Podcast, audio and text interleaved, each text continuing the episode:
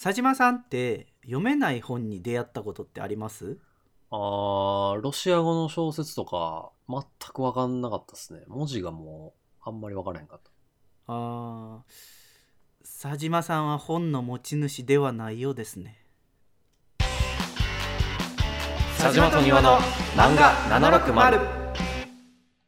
忙しい社会人2人がワイワイ漫画を語る漫画760お送りするのは佐島と。庭です漫画760は佐島と庭がいろんな漫画の魅力をふんわりワイワイお伝えするラジオです。語りたいポイントのために軽くネタバレをしてしまいますので、ネタバレ一切困るって人は漫画を読んでからご視聴ください。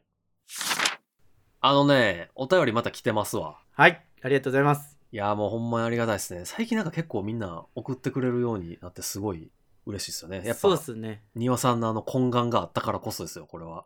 言葉にするのは大切ということをねそうですひしひねしとはい、欲しいものちゃんと欲しいって言わなあかんね。紹介できてないのもまだあるんで皆さんちょっと気長にお待ちくださいできてないやつははい。じゃあちょっと今回のやつ紹介しますね。はいえーラジオネーム、ババソーヤさん。ババそうや前回の、これまあゴルゴ界のやつですね。うんゴルゴ界の、ゴルゴは基本的に仰向けですね。で、電車で笑うのを必死に耐えました。やりとりが面白かったです。これからも頑張ってください。もし機会があれば、チェンソーマン楽しみにしていますと。うんそうか。別に僕結構真面目に話したつもりだったんやけどいなやと思っかてましいわどこが真面目やねん いや、普通に素で、あの、なんか、いや、でもそうじゃないですかっていう事実を述べただけやった の。いやもうあの部分ひどいなと思ったひどかないよね、別に。だって事実やもん。いいや事実かどうかは知らんでし ょや、事実ですよ。だって僕が見ている限りでは事実ですもん。ほんまあの回僕も電車で聞いてたけどここやばいわと思ってしかもあれ、なんか僕のせいみたいにされてんの、ほんまになんかよくわかんないですけど。え何僕のせいってどういうことえ、なんかあの、急に佐島が下ネタ言うてきよったで、みたいなさ、雰囲気出してたけど、最初に始めたのは庭さんでしたからね。そうやったっけちょっと基本的に仰向けですねは確かにひどか ったなワードがなんかひどいいや、でもさ、全然なんか、庭さんに怒られるような単語入れてへんやん。単語が直接的になんてやろ下品だから怒るとかじゃなくて視点がおかしいでしょって言ってるんです、 誰がそのね仰向けか何うつ伏せかの観点で見てんねんっていう話であれでしょ女性に、こう、後ろ回られたらどうなんみたいな話してたじゃないですか、庭さんが。いやいやそうじゃないよこれ長くなるからもうやめよ う やめようせやね。しあかもと今ね回最初っからなんか下ネタみたいになってまうから、もう。確かにやめとこうやめとこう。まあ、とババスダさんありがとうございまはいす。チェーンソーマン楽しみにしてますということでねチェーンソーマンね、僕まだ5巻までしか読んでへんから。はい2人とも呼んでる途中なんでまたうん話しましょうかどっかではい、そうですね。はということで、漫画760は Spotify や Podcast で毎週水曜18時に更新しています。番組の感想語ってほしい漫画のリクエストはメールツイートで受け付けていますツイートの場合は「ハッシュタグ漫画760」メールはさじま .niwa.gmail.com まで漫画760のホームページからも送れるので番組概要欄をご確認ください今回のコーナーは「今日の持ち込み」ですうえーいなんか最近その拍手の流れ好きですよねなんかないとさ、コーナー発表の時、 こいつら毎回何言ってんねんと思われそうじゃないあのじゃあ効果音足しましょう後でねはい、そうですね。えーこのコーナーでは佐島と庭のどちらかが選んだ漫画一作品について語っていきます今日持ち込んだ漫画はですね「はい、金色のガッシュ」ですざける いやうるさいななんで先に言ってくんのいや僕も呼んだから全部。ああいや僕がこれからガッシュの話しようと思ってるのに先にザケルって言われたら僕はもう言えないっていうね いやだってもうそんなん最初に言っとかなあかんでしょ。うわ言っ言いたたいもんことあ勝ちるんみやったたらいな。言いたいことあるんやったら最初に言っとかんと。えー確かですねこの漫画なんですけど うんうん。僕が小学校の頃ぐらいにスタートしましてちょうど、まあ、小学校中学校の頃にドハマりしたなっていうのを覚えておりますはいはいはいはいはい。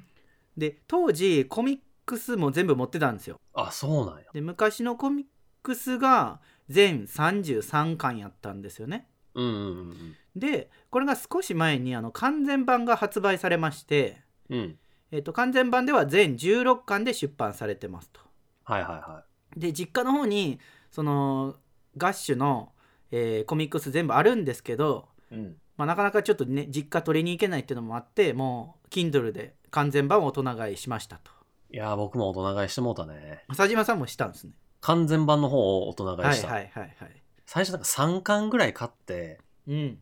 もう涙ボロボロで全部買 った。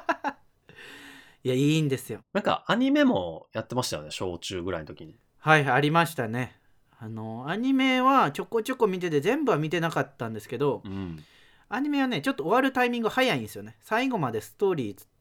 なんていうかつながってないんですよそうなんや。うん、でこの完全版なんですけどうん。その当時発売されたコミックスの表紙とは全部変わっていてはいはいはいはい。完全版専用にこう書き下ろされた表紙になってますとうんうんでうん。もうねそれだけでもめちゃめちゃ魅力的なんでうん。ぜひあの一度表紙だけでも見てみてほしいですねであらすじをですね簡単に紹介しておくとうんうん。えー魔界の王様を目指して魔物の子100人が人間界で戦うっていう話になってます魔物のバトロワみたいな感じですよね。そうですねはいで魔物は人間のパートナーと共にもう最後の一人にまで残れるように他の魔物のえっ、と魔物のの子とセットで、えー本がありましてうん。その本を燃やす戦いを繰り広げる千年に一度行われるめちゃめちゃなんていうか熱い戦いなわけですよ。 オリンピックのさらにすごい感じやね。 4年に1回と1000年に1回を同じくくりにするのはどうかと思うんですけどいや、1000年に1回ってすごいよ、相当。そらそらそうっすよ。魔物のスパン的にど うなんえ魔物のその寿命的にはどうなん ?1000 年に1回って、まあまあ、人生で1回は見れるかなみたいな感じなえー、とですねおそらくそうですねただ見れない人魔物もいそうです。あの1000年間を生き残ることはできないみたいですねちょっと後ろでもこれ出てくるんですけの。ど、はいはいはいはいはい。うんで、えー、とジャンルで言うとですねこの魔物の子がなんて言うんだろう魔法っていうのか術を使って魔術。魔術。魔術を使って戦うファンタジーバトル漫画のジャンルになるんですけど、うんうん。まあ、展開的に言うとですね結構はちゃめちゃな展開もいっぱいあるんですよ、はいはいはい。まあ、ファンタジー漫画なんでただこうね魔物の子供たちがそれぞれの思いを持ってぶつかっていく姿がめちゃめちゃ熱くてもういつ読んでも号泣するっていうねガッシュがさ、ピュアすぎんねんな、もう マジで。眩しい、ほんまに。いつ読んでも。僕らからすると眩しすぎますね。何やったっけ清春、清春じゃないわ。清丸清ね。丸。清丸もずっと泣いてるしね。こっちもずっと泣泣いちゃうよね。清丸あのき常に泣いてますね。うん。あの感動的なところでも泣いてるし、いじめられても泣いてるし。今度、コマ数えてみようかな。清丸が泣いてるコマ。はお何割ぐらいで泣いてるかっていうのを数字で見る。うのどうどうぞ と止めはしないです。そういう趣味があるんだ。はい。はい、でこの漫画で描かれるその魔物たちの戦いはさっき言ったように1,000年に一度行われるんですけどうん。この戦いがですね魔界の未来を左右するめちゃくちゃ大事な戦いなわけですよ。はいはいはなぜかというとその最後まで残った子が次の魔界の、まあ、王様になるというね、い。うんうんうんうん。そういう条件のもと行われるんでその戦いで誰が王になるかによって魔界が全然変わっちゃうと。でそんな大事な戦いを、えー人間のパートナーと、まあ、魔物が絆を生みつつですね戦っていく素敵な物語なんですよ。ぜひこのね、まあ、熱くもありファンタジーバトルのワクワクもあるガッシュの魅力を今回伝えていきたいなと思って、はい、お話ししております。はい。楽しみですね佐島さん。なんでそんな楽しみやねっていう感情を押し付けてくるんですか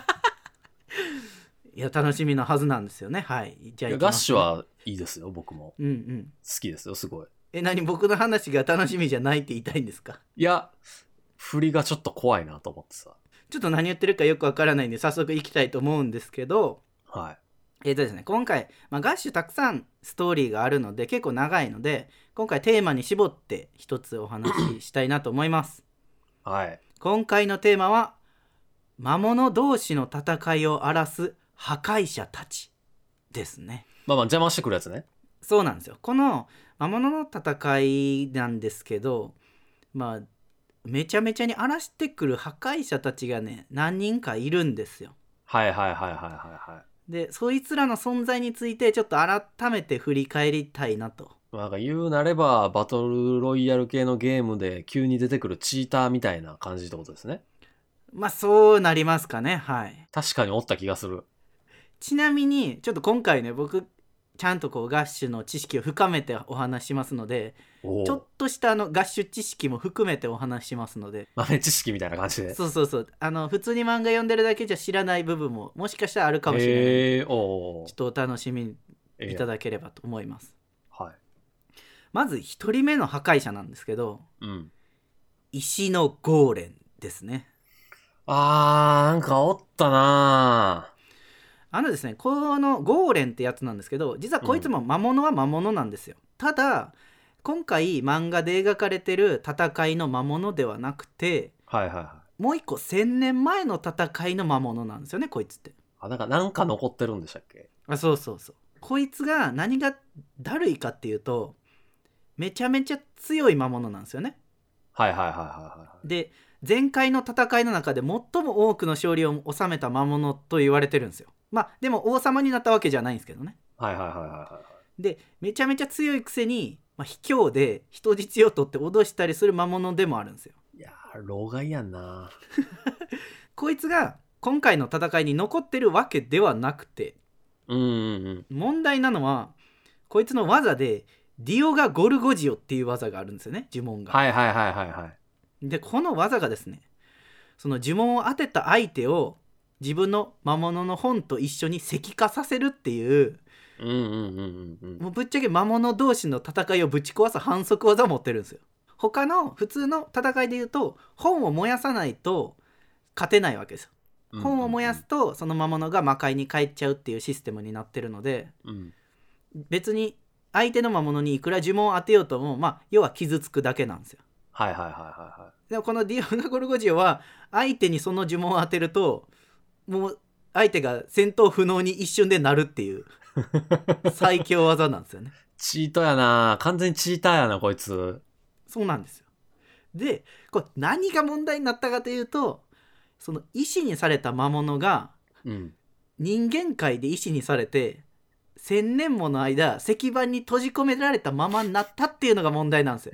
これマジで運営どないなってんねんって感じ ですよ。このそうなんですよあの普通の魔物の戦いでいうとあの本燃やされたら魔界に帰るいくら傷ついてても魔界に帰れば、まあ、大丈夫みたいな感じなんですけど、うんうんうんうんゴーレンが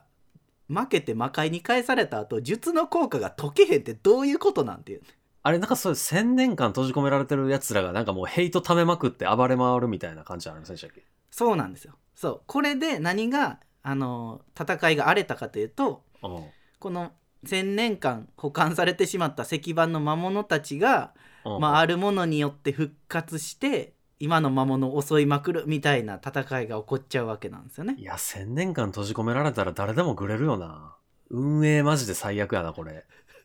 運営が悪い運営が悪ゴーレンが悪いんじゃなくて運営が悪いい。いや、だってゴーレン、だってそういうもう、なんていうの先天性のものなわけじゃないです か。それはダイバーシティなんじゃない、ゴーレンが悪いって言い出すと、ちょっとそれは、なんか今のダイバーシティは沿わないんじゃないですか。そういう観点の話なんこれ運営が悪いしか言われへんもん、僕は。あーなるほどね ゴーレンおるって分かってたやろ、みたいなね。呪文強すぎやんっていう感じではあるんですけどまあでも、よりなんか、え、それありみたいな呪文いっぱいあるからな。まあねこのゴーレンのせいであの1,000年前の魔物がいっぱい残っちゃって現代に1000年前の魔物めちゃめちゃかわいそうなんだ、よくよく考えると。そうなんですよそれのせいで現代の戦いがめちゃめちゃ荒れるという話になってるわけですよはいはいはいはいはい。ぶっちゃけ、まあ、ゴーレンはこの1,000年前の魔物を悪用するやつがいなかったらまあそんなに戦いは荒れなかったんで、うんまあ、それなりの破壊者なんですけど、ちょこの後出てくる破壊者がねちょっと強すぎるんではい。あの2人目の破壊者がですねファウードですねおったね。はいあ、そういう漫画なんやってなった。正式名称は魔導巨兵ファウードと言いましてうんうんうんうん。あの突如人間界に現れた巨大な建造物というか、まあ、巨人なんですよね。で、えーストーリーの終盤の方に出てくるやつなんですけどこのファウードっていう巨人を、まあ、悪い魔物が操って魔物同士の戦いを制しようとするわけですよ。で巨人って言ってるんですけどどれくらい巨人かで言うとですねちょっと僕調べたんですけど正式には数字が書いてなくって、うんまあ、漫画の中で描かれてるサイズ感で見るしかないんですけうど、ん。はいはいはえー調べたところによるとウルトラマンがですねいはい。なんかこれは正しい情報か分かんないですけどネットで見ると40メーターぐらいみたいな、うん。ウルトラマンそんなでかいんや。そう、それぐらいでかいか、そりゃ。まあ、街の中でこうでっかくなって戦ってるぐらいなんではいそはいんなもんか確なっていうイメージなんですけど、ファウドのサイズは多分ウルトラマンの10倍ぐらいのサイズあるんじゃないかって感じなんですよね。 400メー トル。うんそれぐらいあるんちゃうかなと。であのまあでかいだけじゃなくてですね一撃で日本列島がぶっ飛ぶぐらいの攻撃力を持って てはい。もうはちゃめちゃなわけですよ。とりあえず強さを表すために、これぐらい言っときゃええやろ感があるな。その言い方ちょっとなんかひどいな。でこの前とか昔ちょっとトリコで言われたような言われようやな。 いやいやいやいやいや、数字とかじゃないからいいじゃないですか、でもまだ。うん、で、えっと、このファウドなんですけど、うん。はいまあ、めちゃめちゃ攻撃力も強くってもう大変やってことになるわけですよ。はいはいはいはい。だっ、て普通の魔物の子は、まあ、ぶっちゃけ人間のサイズぐらいなんで。うんうんうん。で清丸がですね清丸ってそれ説明してなかったな主人公ね。はい主人公の人間のパートナーの、えー清丸高峰清丸なんですけど ザケルって言ってる人ね。あそうそうそうで清丸がいろいろ工夫を凝らしてファウードをなんとか海峡っていうあのめっちゃ深い海峡にうんうんうん。はめるみたいな作戦をやるんですよねはいはいはいはい。でここの質量とこのでかさならもう海からは上がってこれまいみたいな話をするんですけど、うんうんうん。めちゃめちゃファウードはあの 400m ぐらいのサイズやのにクロールしますからねそれで、なんならちょっと島とか潰れそうやもん。 あの泳ぎも得意という強さを持っておりましてこのせいでねめちゃくちゃ戦いが荒れるわけですようんうんうんうん。日本列島ぶっ飛ばすみたいなそんな話も出てきてこれだって魔人ですらないもんな。実はねこれ実はなんですけどうん。あの魔物なんですよ魔物なんや、あれ。ずそうなんですよこれねちょっとプチ情報なんですけどっとなんか誰かが作った巨大兵器やと思ってた。はいあそれは結構近くてはい、はい。あの、作者の先生のブログで語られてるんですけど、うんうん。ファウードはあの作られた魔物でいわゆるフランケンシュタインのような人造人間的な魔物なんですよね。おうーい、ん、魔像魔物ってことあそうそうそうそうそうええそういうことなんですよ。魔物像魔物か。あそうそうそう人造人間じゃなくて魔物像魔物になるんですけどそうなんや。いやそうー、知らんかった。そういうことか。そうそうこれ漫画の中ではそんなに書かれてなくて、はいはいはいブログとかで後で語られてた内容なんでプなるチほど情報なんですけど,、あ、じゃあ一応、じゃああの魔物たちの戦いに入ってます。兵器ではないんや。あいつも魔物なんですけど参加してる一人では ないではないですやっぱ運営悪いよな、そしたら。これはうんあのストーリーの方でちゃんと出てくるんですけど、まあ、その悪い魔物が魔物同士の戦いでファウードを使うためにうん人間界に転送するみたいな裏でこう仕組みを組んでおいて途途中から参加するみたいいなそんな話なんですよね。もうねはちゃめちゃなんですけどこのファウードをめぐって行われる戦いもなかなかねあの名バトルがいっぱいありますのでな。あそこクライマックスなぐらいの勢いあるけど違うっていうね。どうなんでしょうねあのバトルの尺的にはおそらく一番長かったあまあと思いますそうねねそうね。はいショーというか、アーク的には一番長かったですね。でこれあのこれもちょっとプチ情報なんですけどえっ、とですねこのファウードまあいろいろあってその最終的には魔界に変えるんですけどはいはいはいはその 400m のサイズではみんなとちょっと遊ぶことができないので、い。あのーまあ、次の王様になったやつがうんそのファウードに普通の魔物のサイズの体を与えてうん今はみんなと一緒に仲良く学校に通ってるっていう話も設定もあるんですよね。なんかほのぼのして んな。いや別に400メートルでも遊べそうですけどね。みんなとっていうか、みんなに遊ばれそうですけどね。ちょっと動いたら誰かが死んでしまうぐらいのサイズなんで。動かんといてって言ってこう、みんながこう中に入ってアトラクション的なさ。かわいそうやな。確かに操縦とかできましたもんね、あれう。ん、そうそう。まあな、本編ではね、そう中に入っていろいろ物語が進んでいくんですけど、まあそんな実はね、あのプチ設定もございますと。優しいな、そう思うと。優しいのかわからんけいや、そのなんていうの、物語が優しいよね。ど。ああ、そうですね。あの物語自体はとても優しい。うんまそれはですね、あの優しい王様を目指すという、えー、ガッシュの思いもあっーて確、かにねそういう優しさが描かれてる部分も多々ありますね、この漫画では。みんなと仲良くしてるとこ見たいわ。盛り上がってきたでしょ話もいや、いいっすね。はいうんじゃあ最後いきますね、はい。こう3人目の破壊者なんですけどうん。うんこティンティンです ねでもなんか結局さ、そういう下ネタに走るの良くないと思うよ。違いますこれはうんこティンティンは下ネタではないんですよいや、そうだね。名前やけどね。そうですよはいうん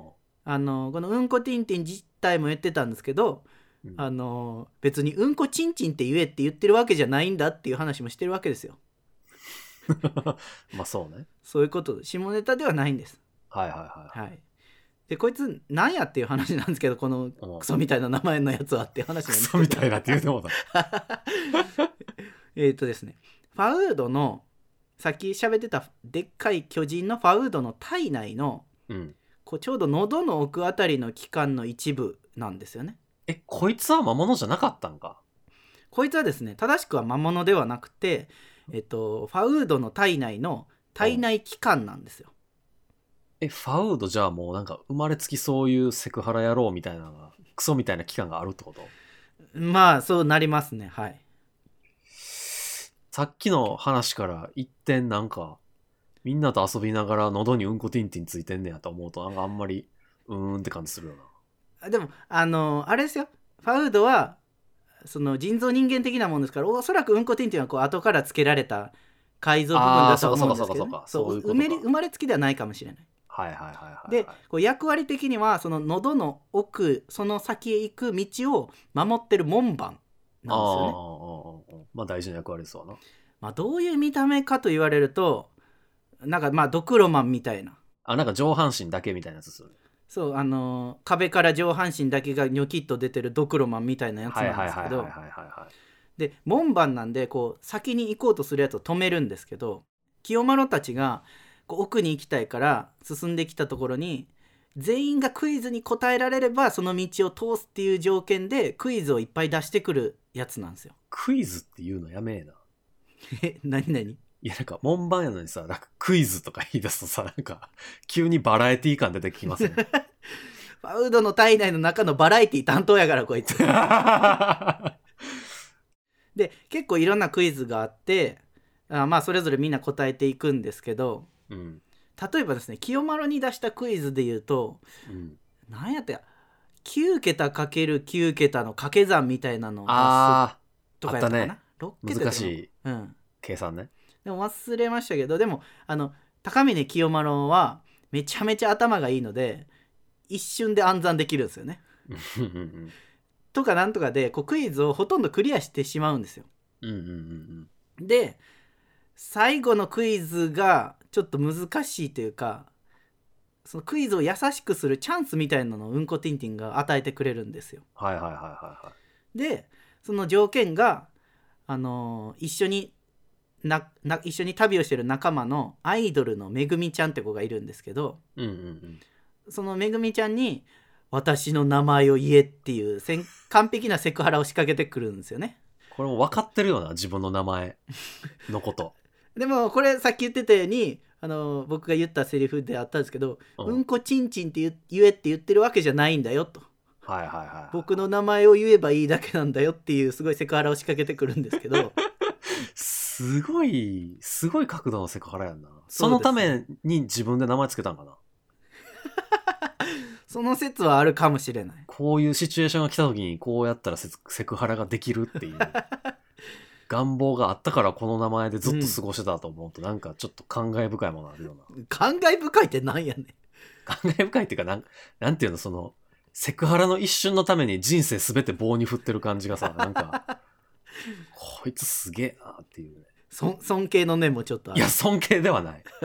全く尊敬ではないけど、なんかアホやなっていう。でですねあのこのこのセクハラなんですけどうん。あのアニメ版もねさっき言ってたようにガッシュありましてめぐみちゃんに対するセクハラ行為がですね実はあのカットされておりま して代わりにあの主人公の清丸がそのうんうんこティンティンに対してこう謝るっていう演出に変わってるらしいんですけ ど、まあ規制がかかったらしいんですけどね、うん、そらせやろうな。まあやろうなっていうまあでもそんなこと言い出すとね、あの、タンタンの大冒険とかも、あれもともとティンティンですからね。うんなんでわざわざそれを言いたかったのかちょっとわかんないけどあの、ティンティンやねんけど、いや、それは違うんですよ。あの、フランス語で読むとタンタンなんですよっていう、すげえ無理やりな解釈をして、うん日本語を訳するときにタンタンになったっていう。なるほどねだから、めぐみも、あ、じゃあ私ちょっとフランス語あれやってるんで、うんこをタンタンって言っとけ ば、なんか、何の話これ 乗り越えれるっていうね。うんなる乗り越えセ方をクハ教ラ、えそうてくセれてクるのハラねクソ野郎の、に、こう、顔面パンチ入れられるっていう。あありがとうございますもし、皆さんもうんこティンティンに出会うことがあれば、覚えておくといいかもしれないっていうね。出会うことはないけどないや、さっきほら、ガッシュ知識が欲しいって言ってたから、ガッシュ知識ちゃうやんそれティンティンの知識。あのですねもうティンティンの知識はもうよくてはい。何が問題かというとですねこの、まあ、セクハラ仕掛けてくるっていうのもあるんですけどうん。実はですねこのうんこティンティンあの完全体になったこいつ実は結構強いんですよあ、関西体ってあれ、あの、足もついたやつあそうそうそうそう、はいはいはいはい、急にね。そうまあいろいろあってこいつが完全体になるんですけど、うん。めちゃめちゃ強いんですよはいはいはいはい。こんなふざけてたキャラとは違ってあの力は結構あるとうんうんうんうん。でこれ何が厄介やったかというとですねめちゃめちゃネタバレになるんですけどうん。あのドラゴンボールのセルみたいな自爆能力持ってるんですよねはいはいはい、ありましたね。そうもうそれが問題でうんちょっとあの魔物がみたいな感じになるんですよ門番がさ、自爆していいん最初は門番の役割ですけどもその後はね完全体になった後は門番の役割ではないんですよそう体内の中で自由に足も生えてるんで自由に動き回れるという、はいはい、まあ、はい害虫駆除みたいな役割ですかねいや、駆除するのはわかるけどさ、自爆しだしたらあかんくないでもこう自分で処理でききれなかったやつは最後自爆でやっつけちゃうっていうう。いややな、それ。なんか体にめっちゃ悪影響ありそうやけど、 逆に。特攻隊的な要素を持ってるわけですよはいはいはいはい。こいつのせいでねああもうあいつがみたいになっちゃう結構重要なシーンなんですけどはいはいはいはいはでこれちょっとねまた豆知識なんですけどいはい。うん。あのさっきファウド普通サイズに戻ったって言ってたじゃないですか、はいはいはでこのうんこティンティンもあの普通サイズに戻ったファウドの体のどっかにくっついてるらしいですい。え、どっかなんや。どっか喉じゃないんや。喉かどうかまではちょっと作者の先生言ってないんですねへえうんいやでもなんかこのうんこティンティンもさなんか魔物にもセクハラっていう概念あんねやっていうのはちょっ とああまあでもそれで言うとこのファウドの戦い編の中でめちゃめちゃセクハラ仕掛けてくる魔物いるん でそれどころじゃない感はあるそこら辺はやっぱままあなんやなって感じす るねまあなんつうのほら人間のさこう欲望とかをこう強烈にしたのが魔物とい うか悪魔悪魔で悪魔ではちゃう、また悪魔ではまたちょちゃうんか悪魔とは悪魔ではないですからね魔術が使える生物ってことで魔物ってことやと思うんですよなるほどねそんななんかあの人間の汚い部分がギュッてなったから魔物ってわけじゃないん ですよそうそうかそういう感じじゃないんかあのむしろ僕らより綺麗な心持ってるやついっぱいいますよあれねいやでもなんか触れ幅すごいじゃな いですか。綺麗なやつは綺麗やけど、汚いやつはこううんこてんてん みたいに汚いわけじゃないですか。あ致し方なしということではいっていうかそう思うと、あれなんだ、魔物にもうんこっていう概念もあんねんな。それはあのしますよトイレもねはい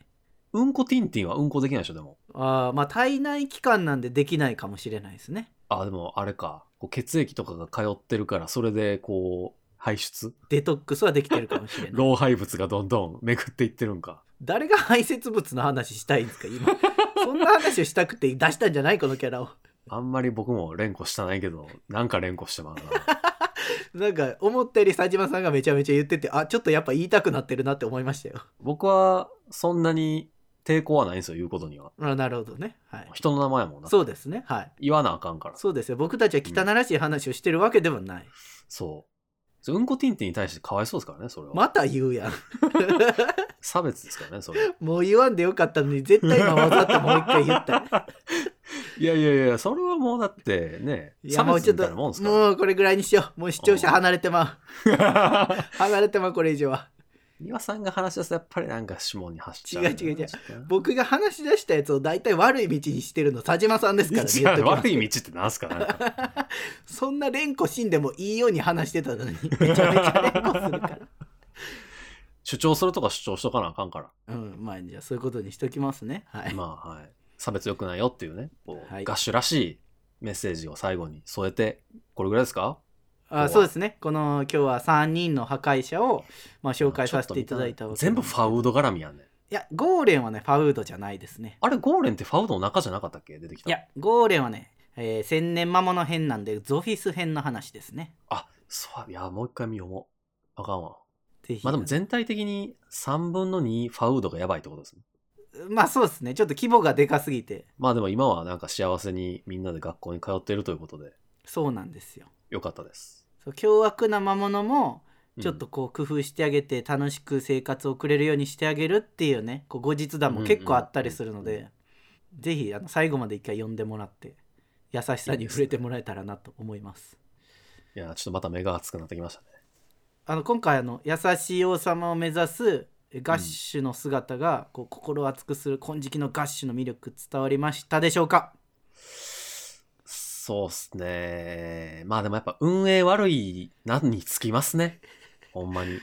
伝わらなかったよっていうツッコミをしてほしかったんですけどいやもうだってやっぱこうやって振り返ってみると、あの試験、うんうん1000年に1回の割には全然何も準備してへんやんけって感じする、します ね。運営側が。それはねもうあえてね放り出すことによってそれをどう乗り越えるかっていうのもね貸してきてるわけですよ乗り越えれたからよかったけどね。あその話もですね実は、おうえー完全版最終巻16巻の、うんえー最後のおまけに実はちょっと書かれてたりするのでえ、そうだったっけはい、あの気になる人は最後読んでみてくださういわー、読もう。全然覚えてへん。今回ねあのこのガッシュの厚さが伝わらなかったって人は、うんちょっとぜひあの自分で一回買って読んでみてくださいそう、だからこういう話じゃなかった気すんねんな。でこの今日の話で厚さが伝わったって人は久しぶりに読み返してみてはいかがでしょうかという感じで今日の、そうねはい、い結びとさせていただきますや、なんか、読んでへん人に、すごい誤解されそうな感じはあ るな。読んでへん人にでもこのポイントを伝えておくことによって多少の体制はできるんじゃないかなって思ってます確かに体制ちょっと必要な漫画ではあるっちゃあるかもしれない。そう急にギャグに振り切ったりするからね そうね、 そう。えーちょっとでもまた読みたなってきたな、ガッシュマジで。でしょいい漫画ですから、うんはいこれはほんまになんか明日から頑張ろうって思うやつだから読んでほしいね。確かにねはいということで、こんなところでよはいろしいですかね。大丈夫ですではまた来週。バイバイ。バイバイ